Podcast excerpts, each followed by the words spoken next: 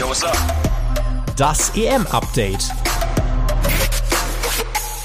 von Bravo Sport. Montag, 5. Juli 2021. Ihr hört das Bravo Sport EM-Update. 94,1% der Europameisterschaft sind gespielt. Und wir haben die Halbfinals, die stehen fest und genau darüber wollen wir sprechen in dieser neuen Ausgabe unseres Bravo Sport EM Updates. Ich bin Tobi und heute gibt es kein Solo von mir. Vielen lieben Dank natürlich nochmal trotzdem an alle, die uns zur letzten Folge geschrieben haben, dass es gar nicht so schlimm war. Für den Viertelfinal-Rückblick und den Halbfinal-Ausblick habe ich heute aber wieder Unterstützung, denn Olli ist wieder bei uns, leitender Bravo Sport Redakteur. Wie, wie ist die Stimmung bei dir? Überwiegt jetzt gerade die Vorfreude auf die letzten drei Spiele des Turniers oder kickt schon die Melancholie, weil die EM jetzt fast vorbei ist. Ja, erstmal ein ganz herzliches Hallo auch von meiner Seite. Und ja, es ist so, ein, so eine Mischung. Ähm, auf der einen Seite, wir haben jetzt schon richtig viel gesehen, viel Fußball, viele Tore und ähm, ja, die Quantität nimmt jetzt ab. Jetzt haben wir nur noch drei Spiele. Ich hoffe, dass wir in diesen drei Spielen aber umso mehr äh, Qualität und äh, viele Tore erleben werden. Ähm, ich freue mich auf die letzten drei Spiele. Ein kleines weinendes Auge ist aber auch dabei, dass es dann doch schon wieder relativ schnell vorbei ist. Sowohl auf als auch neben dem Platz ist die CEM ja durchaus rasant gewesen. Ich denke, man kann durchaus behaupten, äh, dass das eine der politischsten Europameisterschaften seit langer Zeit ist, denn nicht nur die Regenbogenfahnen, die eigentlich nicht mal großpolitisch sind, weil sie schlicht ein Zeichen für Toleranz setzen sollen, äh, sondern auch die Debatte um die Fanmassen. Das wird ja jetzt immer größer, äh, deswegen kommen jetzt auch wir nicht drum rum, da jetzt vielleicht am Anfang mal kurz noch drüber zu sprechen. Für die letzten Spiele, die ja in England ausgetragen werden, sind bis zu 60.000 Fans zugelassen, obwohl sich dort eine ansteckende Virusvariante ausbreitet. Es gab zum Beispiel auch bei den Gesundheitsämtern in Schottland zuletzt den Hinweis, also wir haben jetzt hier mal mindestens 2000 Neuinfektionen, die wir konkret auf die EM zurückführen können. Wir alle kennen mittlerweile das Wort Superspreader. Wird diese Endrunde, Olli, gerade zu einer richtigen Virenschleuder? Ja, also bei allem, was man hört und liest, schon. Und ähm, natürlich auf der einen Seite freuen wir uns, dass wir viele Fans im Stadion haben und Stimmung, äh, keine Geisterspiele, das ist schön, aber das Ganze muss natürlich auf einer Ebene ablaufen, wo das auch ähm, aus medizinischer Sicht ähm, kein Problem darstellt. Und bei allem, was man jetzt hört, ist es eben doch so. Und ähm, ja, was die UEFA da veranstaltet mit 60.000 Zuschauern bei den letzten Spielen, ähm, ja, ist dann doch schier verantwortungslos, ähm, wenn es ja eben die Beweise dafür gibt, dass ähm, dieses Event dann doch zum Superspreader wird. Und da sollte sich die UEFA hinterfragen, ähm, ob das der richtige Weg ist, weil die Kritik ist laut und sie ist vollkommen zu Recht laut. Wir sind immer noch in einer Pandemiesituation und ähm, das, was da drüben auf der Insel passiert, das äh, ja, wird gefühlt unterschätzt. Das sollte aber überhaupt nicht so sein. Die Regenbogenfahne, äh, vielleicht ganz kurz nochmal dazu, für mich, weil ich ja gerade schon gesagt habe, äh, gar nicht so das große politische Zeichen. Äh, es gab ja jetzt letztens äh, erst beim Spiel Dänemark-Tschechien, gab es ja in Aserbaidschan dann wieder Bilder, wie zwei dänische Fans dann auf der Tribüne waren. Äh, dann kam ein Ordner und hat ihn äh, die Regenbogenflagge, die sie dabei hatten, weggenommen. Angeblich hieß es, weil die betrunken waren. Da hat der dänische Fußballverband gesagt, nee, das ist absoluter Quatsch. Die UEFA hat gesagt, also wir haben auch keinem gesagt, dass die Fahnen weggenommen werden sollen. Und jetzt kam kam raus, dass der, ähm, ja, der, der quasi die Volunteers, diese Ordner da koordiniert, äh, dass der unter anderem in Aserbaidschan auch hohe Militärfunktionen mal hatte. Also das, das äh, sind ganz, ganz krude Verbindungen, die sich da ergeben.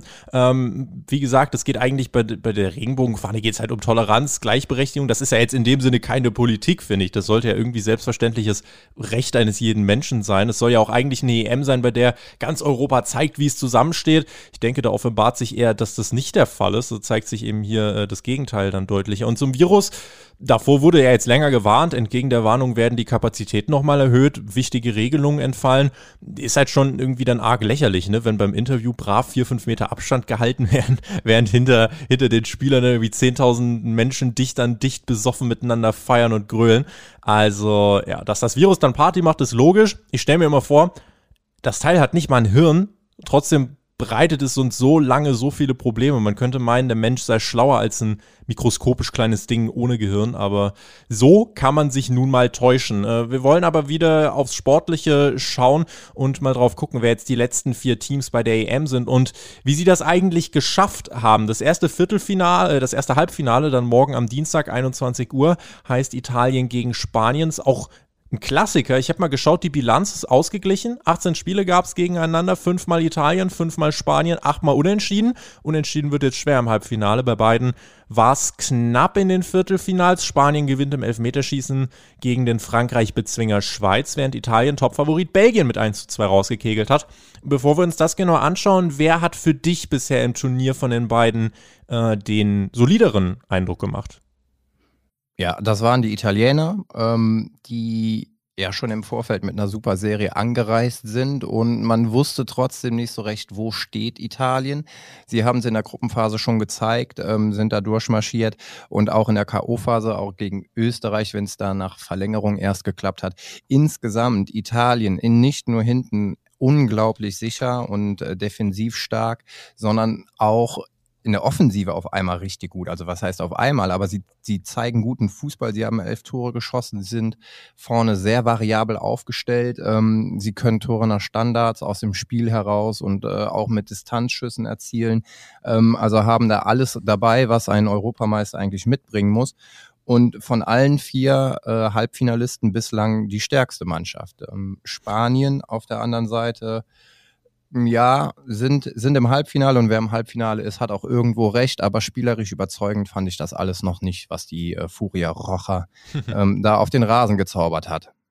Italien ja für viele jetzt gerade wirklich der Top-Favorit im Turnier. Die Spanier wirkten für mich insgesamt zu oft einfach auch zu behäbig. Also bis auf das 5-0 gegen die Slowakei war da nie so die ganz große Offensivfreudigkeit, sage ich mal. Im Mittelfeld, da sind die passsicher, aber wenn es darum geht, im letzten Drittel wirklich starke Torchancen rauszuspielen, irgendwie fehlt dann immer so ein bisschen das letzte, ja, die letzte Quintessenz. Also Kreativität ist definitiv da, aber in der Umsetzung ist insgesamt, finde ich, zu nachlässig. Auch gegen die Schweiz war das von den Spaniern jetzt kein mega überzeugender Auftritt, fand ich. Also Spanien geriet durch ein Eigentor in Führung. Also das ENEM steht dieses Jahr wirklich für Eigentor. Ich glaube, neun Stück waren es jetzt insgesamt. Ja. Und in der zweiten Halbzeit stemmten sich die Spanier auch nicht so wirklich dagegen. Die Abschlüsse waren nicht präzise genug. Ja, Jan Sommer natürlich auch gut gehalten. So, und im Elfmeterschießen versemmeln die Spanier auch zwei Stück. Man könnte meinen, ja, dann wird das nichts mit dem Halbfinale. Aber die Schweizer scheitern halt eben dreimal. Und so kommen die Spanier mit einem Eigentor und drei von fünf verwandelten Elfmetern ins Halbfinale ich hätte vor dem Turnier, sag ich mal so, Olli, ich hätte vor dem Turnier zumindest nicht damit gerechnet, dass die Spanier ins, Finale, äh, ins Halbfinale kommen. Die Art und Weise war halt insgesamt, wie du es schon angedeutet hast, fand ich jetzt auch nicht so mega überzeugend. Nee, ähm, also ja, es ist so ein, so ein Durchwuseln, Durchwursteln, was die Spanier bislang gemacht haben. Ähm, aber das hat nichts mit der Mannschaft zu tun, die wir äh, aus der Vergangenheit kennen, die ähm, absolut dominanten Passfußball gespielt hat und nach vorne eben eiskalt, kreativ, ähm, schnelle Passstaffetten und dann den Torabschluss gesucht.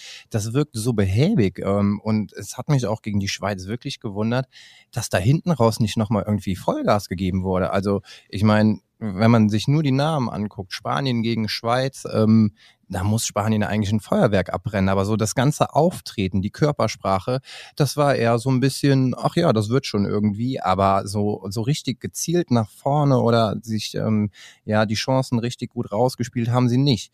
Und deswegen glaube ich, wird es auch ähm, gegen Italien super schwer für Spanien und ähm, ja, da bin ich mal gespannt. Das ist die Neuauflage vom EM-Spiel 2012.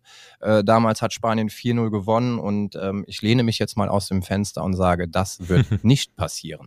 Also alle, alle, eifrigen Tipper unter euch, ihr habt das äh, gehört vom Olli, so wird es nicht ausgehen. Äh, ich habe gerade nochmal geschaut, also in der 77. Minute gab es ja vor allem noch eine rote Karte für die Schweiz, sodass man da hätte denken können, boah, jetzt werden, jetzt werden die äh, Spanier wirklich nochmal für die letzten 10, 15 Minuten richtig raushauen. Nee, also auch in der Verlängerung dann nicht. Sie hatten, wie gesagt, gesagt, ja, die Chancen, aber Jan Sommer war zur Stelle, weil auch alles irgendwie nicht so hundertprozentig präzise war.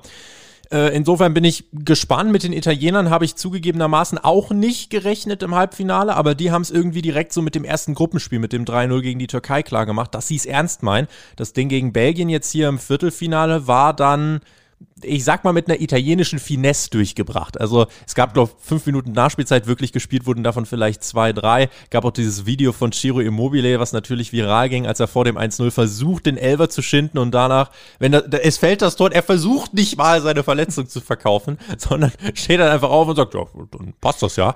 Also ich, ich verstehe, dass das bei einigen nicht äh, unbedingt für Sympathie sorgt, sage ich mal. Die Belgier hingegen vertun eine weitere Gelegenheit mit dieser ja, goldenen Generation, wie es genannt wird. Sie schaffen es nicht, einen Titel zu holen. Da fehlt am Ende irgendwie auch die Durchschlagskraft und äh, die Tore von Barella und Insigne waren es dann in der ersten Halbzeit. Lukaku gelingt noch durch den Elfmeter der Anschluss vor der Pause und in der zweiten Hälfte schrammte Lukaku dann hauchzart am Ausgleich vorbei und sonst verteidigen die Italiener das wirklich bärenstark weg, spielen trotzdem weiter nach vorne äh, und sind deswegen verdient im Halbfinale. Jetzt 32 Spiele in Folge ungeschlagen.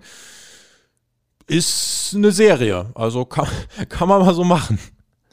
Ja, das ist, ist eine Monsterserie und ähm, jetzt haben wir noch drei andere Teams dabei und ähm, ja, wer soll die schlagen? Also in der aktuellen Form sehe ich es nicht. Ähm, da ist Italien ähm, wie gesagt, am Anfang ja erweiterter äh, Favoritenkreis, aber die haben sich dann ähm, doch noch mehr ins, ins äh, Schaufenster gespielt. Und gegen Belgien, ähm, ja, leider mein EM-Tipp, mein, mein Europameister ist raus. Ähm, aber mit Italien jetzt eben eine Mannschaft, ähm, ja, die jetzt für mich äh, diese Position einnimmt, weil sie einfach alles mitbringen. Sie haben mit Donnarumma einen überragenden Keeper hinten drin. Ähm, ja, sie spielen in einem 4-3-3, sie sind hinten so kompakt, sie stehen so sicher, sie sind diszipliniert. Das ist aber auch das, was wir ja eigentlich schon immer über Italien sagen. Ne? Mauern können sie, verteidigen können sie. Jetzt bringen sie aber noch mehr Offensive mit ins Spiel, sind selber aktiv, lassen den Ball laufen, erarbeiten sich viele Chancen. Ähm, das ist nicht nur noch dieses, wir schießen ein Tor und Mauern, ähm, aber wenn sie einmal in Führung sind, dann ist es so, so schwer, dass du da hinten nochmal durchkommst. Und ähm, ja, die Trümpfe liegen momentan bei Italien. Ich finde es krass, ich habe mich gerade so ein bisschen dran zurückerinnert, auch weil ich die Aufstellung nochmal angeschaut habe. Bonucci und Chiellini, das ist ja so diese Bank in der Innenverteidigung hinten. Das hat bei FIFA 16 schon funktioniert und bei der EM jetzt 2020, 2021 klappt das immer noch. Also es ist wirklich äh, brutal. Das sind ja jetzt auch keine das ist ja irgendwie so ein Kontrast zu diesen, keine Ahnung, äh, zu diesen modernen Megastars, Haaland, Sancho und wie sie alle heißen. Das sind halt zwei, mit Verlaub, etwas ältere Männer, die halt trotzdem souverän das machen, was sie am besten können. Wegverteidigen und zwar ganz rustikal. Das finde ich äh, ganz spannend und äh, generell die Mischung auch im italienischen Team, die Mischung aus Erfahrung, aus, aus neuen äh, jungen Talenten, das ist schon, das ist schon wirklich stark. Insofern sind wir mal gespannt, äh, was für die denn noch drin ist. Also für viele ein Top-Favorit. Mein Favorit ist auch noch drin. Das habe ich von Anfang an gesagt. Die Engländer, schauen wir auf die andere Seite. Bei denen kann man es, äh, ne? bei denen kann man, ja, mein äh, Top-Favorit Dänemark, ganz klar. Man kann es, man kann es äh, kurz machen. Und zwar mit Blick aufs Viertelfinale war das ja bei den Engländern also dieses 4 zu 0 gegen die Ukraine, mit Abstand das souveränste Viertelfinale, das auf jeden Fall. Das war quasi das Auswärtsspiel in Rom. Ja, das haben sie jetzt gewonnen, bevor es jetzt zurück ins eigene Land geht. Sie kommen in Schwung, sind weiter mein Turnierfavorit und äh, sind eben diejenigen, wo ich weiter sage, das sind die, die was zu verlieren haben. Jetzt nach dem Sieg gegen Deutschland ist die Euphorie groß. Ukraine war jetzt absolut kein Hindernis. Und auch diese beeindruckende Souveränität, die Topstars treffen. Sancho wechselt nach England, darf jetzt auch wieder spielen. Äh, ich bleibe dabei, die marschieren zum Titel. Ähm, und was natürlich auch ein Faktor ist, Olli, die haben in diesem gesamten Turnier noch kein einziges Gegentor kassiert. Glaubst du, das wird sich ändern gegen Dänemark? Original mein erster Stichpunkt, bislang ohne Gegentor. ähm, ja, ich glaube Sehr schon, dass ich. Überleitung, dann mach weiter. Ich mache ich mach direkt weiter. Ähm, also bei England redet man ja eigentlich gefühlt nur von den Offensivspielern, weil sie da unglaublich gut besetzt sind mit ganz vielen jungen Spielern, ähm, die äh, einfach überragend am Ball sind. Aber, und jetzt kommt die Brücke, sie sind bislang ohne Gegentor. Und ähm, das hast du eigentlich im Vorfeld so nicht erwartet. Zumindest habe ich das im Vorfeld nicht so erwartet. Ähm, aber aus einer kompakten Defensive heraus ähm, schaffen sie es dann auch vorne, ihre Zielspieler einzusetzen. Ähm, ich möchte jetzt nicht von Aufbaugegner Deutschland reden, aber Kane äh, hat jetzt seinen Knoten dann auch gelöst und trifft auf einmal. Ähm, umso schade ist es übrigens, dass ja, dass wir gegen England raus sind, weil so vom Turnierverlauf mit Ukraine und Dänemark, das wäre eigentlich äh, ein ganz netter Weg ins Finale gewesen. Aber sei es drum, wir reden jetzt hier über die Engländer. Und ähm, ja, nach vorne hin sind sie super besetzt, aber sie schaffen es eben auch, dass sie hinten gut, gut stehen. Ähm, mit der Ukraine natürlich ja das vermeintlich leichteste Spiel, ähm, aber auch das souveränste Spiel jetzt im Halbfinale abgeliefert. Und natürlich jetzt den Heimvorteil, ne? mit 60.000 im Nacken, äh, Wembley, das lieben die Engländer, das wird eine richtig geile Atmosphäre sein. Ähm, und ich glaube auch, dass sie ins Finale gehen werden. Ähm, das werden sie aber nicht schaffen ohne Gegentor. Ich weiß jetzt nicht, ob es schon gegen Dänemark so sein wird oder ob es dann doch im Finale erst ist. Aber ich glaube nicht, dass ähm, England mit der Null aus diesem Turnier rausgeht und ergo ähm, ja, werden sie diesen Titel dann aus meiner Sicht auch nicht holen. So viel nehme ich schon mal vorweg. Die werden den Titel nicht holen. Also was ist das denn für eine Ansage hier? Wir, wir, wir sprechen uns schon auch irgendwann nochmal in der Redaktion, da werde ich dich darauf hinweisen. Ja, Übrigens, ich möchte äh, nicht ganz untergehen lassen, die Ukraine, auch wenn, auch wenn wir hier sagen, äh, auch wenn wir hier sagen, ja, die wurden hier relativ easy äh, ja, rausgekegelt. Äh, trotzdem großer Erfolg natürlich, also auch Trainer Shevchenko, gefeierter Nationalheld. Er hat ja jetzt als jüngster Trainer der EM mit 44 Jahren auch viel bewegt bewegt und ähm, deswegen, äh, ja, kann man sagen, die Ukrainer äh, auch eine positive Überraschung in diesem Turnier. Äh, die Engländer, sie treffen auf die Dänen. Ja, die haben auch eine Menge bewegt, weil wirklich viel Bewegendes auch passiert ist. Wir alle erinnern uns, äh, zweiter EM-Tag, Kopenhagen, Christian Eriksen bricht zusammen. Das Schlimmste wird befürchtet und eigentlich ist überhaupt nicht mehr an Fußball zu denken. Und jetzt stehen sie hier, die Dänen, im Halbfinale der Europameisterschaft. Eine unnormale Geschichte. Das meint auch Thomas Delaney, der zum 1 zu 0 getroffen hat im Viertelfinale gegen die Tschechen. Äh, unsere Geschichte dieses Jahr ist, ist, ist, ist, unnormal, das ist etwas, etwas größer und, und wir, wir spüren, spüren so viel äh, Unterstützung von, von zu Hause, von, von ganz Europa. Ich glaube, wir sind fast alles Nummer zwei. Ähm, eigene Land erst und, und, dann uns. Und ja, ich, wir können alles erreichen, aber wir, wir müssen auch besser machen. Das war nicht äh, optimal heute, aber wir haben äh, Vertrauen in, in uns selber. Es scheint sie zu beflügeln, Olli. Dass sie im Halbfinale stehen, ist ganz klar die Überraschung des Turniers. Und wenn du, wenn du äh, diesen, diesen O-Ton hörst, äh, den Thomas Delaney in der Sportschau dann gegeben hat, die sind wirklich eine zusammengeschweißte Einheit, oder? Die hat das wirklich so zusammengebracht. Ähm, das ist schon beeindruckend. Ja, eine einmalige Geschichte. Ähm, und ja, bei Dänemark, ähm, bei dem einen oder anderen klingeln vielleicht die Glocken. Ähm, Sommer 92, äh, ähnliches Märchen. Ähm, was sich jetzt hier entwickelt, das ist, ja, das kannst du eigentlich gar nicht beschreiben und das kann niemand, äh, konnte niemand vorhersagen und das, das passiert ja einfach. Also es entwickelt sich da so eine Dynamik und Delaney hat es auch gesagt, ähm, es sind nicht nur die Dänen, die den Dänen, äh, die der Mannschaft die Daumen drücken, es ist gefühlt ganz Europa, mal abgesehen von den drei anderen Teams, die da noch im Halbfinale sind, aber ansonsten drückt auch jeder den Dänen die Daumen und ähm, das erreicht die, das kriegen die mit und ja, da hat sich einfach äh, so ein Team Spirit, so eine Dynamik entwickelt, ähm, wie es auch wirklich ähnlich wie 92 war, ähm, wo sie ja zehn Tage vor dem Turnier erst nachgerückt sind ähm, und dann auf einmal Europameister wurden. Ähm, es wäre ein übertriebenes Fußballmärchen, wenn das dieses Jahr wieder so läuft. Ähm, oh ja. Aber genau aus diesem Punkt finde ich, sind die denn ultra schwer einzuschätzen. Also was sie sportlich auf dem Platz haben, ähm, das haben wir jetzt mittlerweile in mehreren Spielen gesehen. Ähm, und mit Eriksen kam da eben noch ein Faktor rein, der, der ja diese Mannschaft völlig, völlig neu orientiert hat. Sie haben mit ihm ja nicht nur einen, äh, einen Mannschaftskollegen verloren, äh, beziehungsweise, also ne, der spielt nicht mehr ähm, mit ihnen, aber ähm, das war ja auch der stärkste Spieler. Das haben sie alles kompensiert. Sie haben sich äh, ja gefühlt, gibt da jeder nochmal zehn Prozent mehr auf dem Platz. Und deswegen finde ich, ist Dänemark irgendwie so un unberechenbar. Du, du weißt nicht, was diese Mannschaft noch alles drauf hat.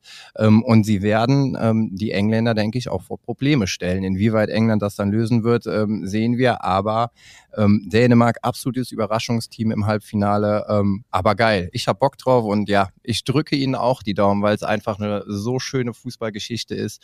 Ähm, denke ich für alle Fußballromantiker eine feine Sache. Wenn mein England-Tipp nicht aufgeht und dafür Dänemark Europameister wird, werde ich mich im Nachhinein auch nicht ärgern, sondern werde mich natürlich auch freuen, ganz einfach aus den Gründen, die du angeführt hast. Äh, das Spiel gegen die Tschechien, um es trotzdem nochmal ein bisschen analytisch aufs Sportliche wirklich zu lenken. Das Spiel gegen Tschechien, da gehen sie früh in Führung, äh, machen das 1 zu 0, dann das 2 zu 0 vor der Pause nachgelegt durch eine so zuckersüße Außenrissflanke, also wirklich ein Gedicht von einer Hereingabe, äh, wo, wo dann Dolberg auch richtig steht, also wirklich ganz, ganz ganz stark. Und dann in der zweiten Halbzeit, das muss man aber auch halt dazu sagen, war es schon viel Zittern. Es gab direkt den Anschluss der Tschechien und die haben dann mit vielen Standardsituationen immer wieder äh, ja, die, die Defensive gefordert. Der Dan Kasper Schmeichel hatte dann gut zu tun. Ähm, aber es blieb nur beim Anschluss. Dänemark kam dann nicht mehr so wirklich viel nach vorn, auch spielerisch äh, haben sie es dann nicht mehr geschafft, sich da wirklich so von dieser Umklammerung, sage ich mal, der Tschechien befreien zu können. Also da merkst du schon individuell, ähm, ist das schon, stößt das irgendwo an Grenzen?